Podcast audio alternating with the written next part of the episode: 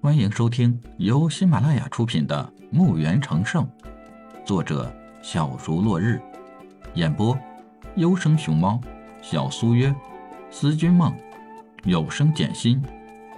欢迎订阅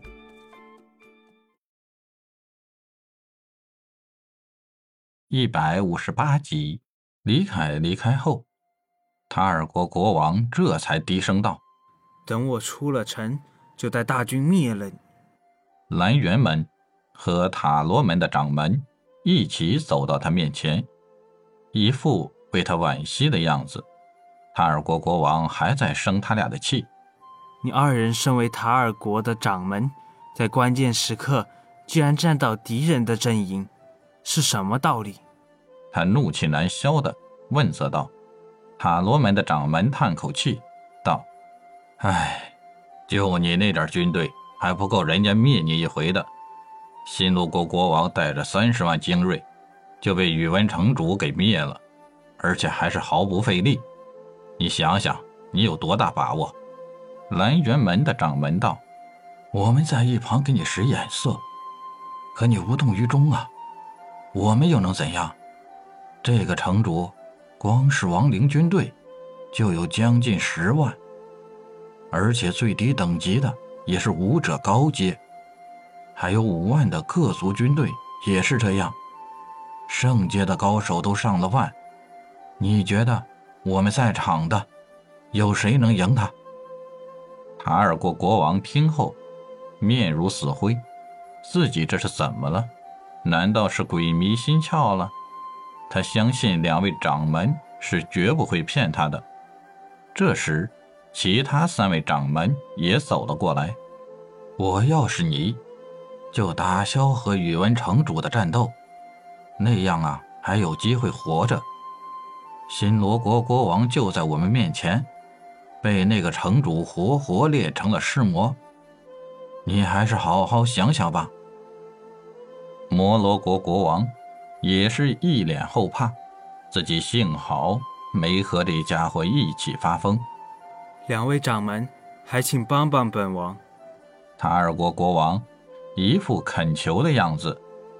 蓝渊门和塔罗门的掌门互相看看，我们试试，成与不成，就不是我俩可以做主的了。塔尔国国王从怀里取出五样宝物，把其中的两样分别交给了两位掌门，作为他们的跑腿费。这样一来。两位掌门反倒有些不好意思了，两位掌门只好去为塔尔国国王去说情了。两位掌门来到李海的营地门口，本想让人通报的，刚好李海有事出来，看到了两位掌门，就迎了上去。不知二位找在下有事吗？两人互相看看，我们是为了塔尔国国王的事儿来的。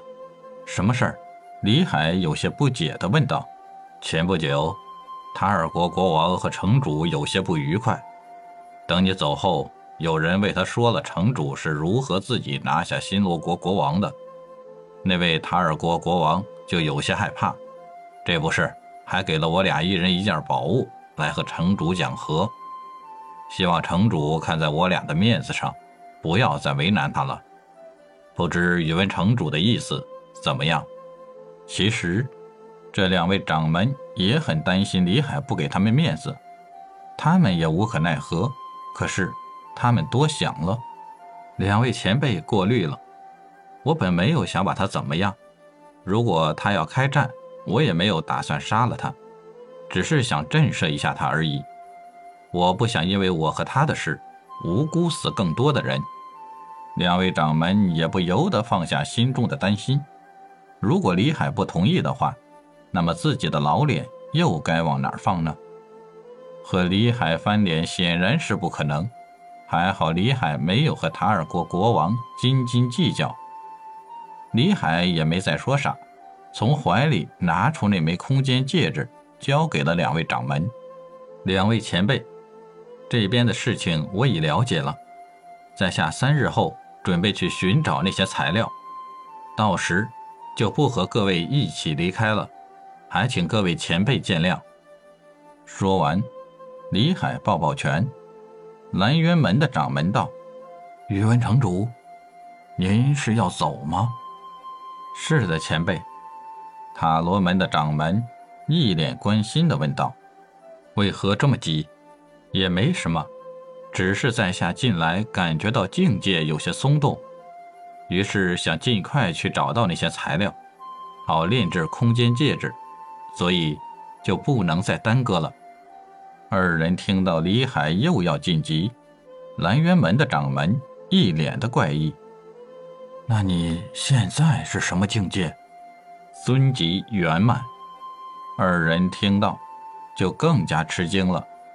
塔罗门的掌门不禁脱口而出：“那你不是宇内无敌了？”“不，前辈言过了，等级圆满才是修道的开始，甚至……”连第一步也算不上，二人都以为到了圆满就问鼎天下了。听李海这么一说，这才是刚刚开始啊！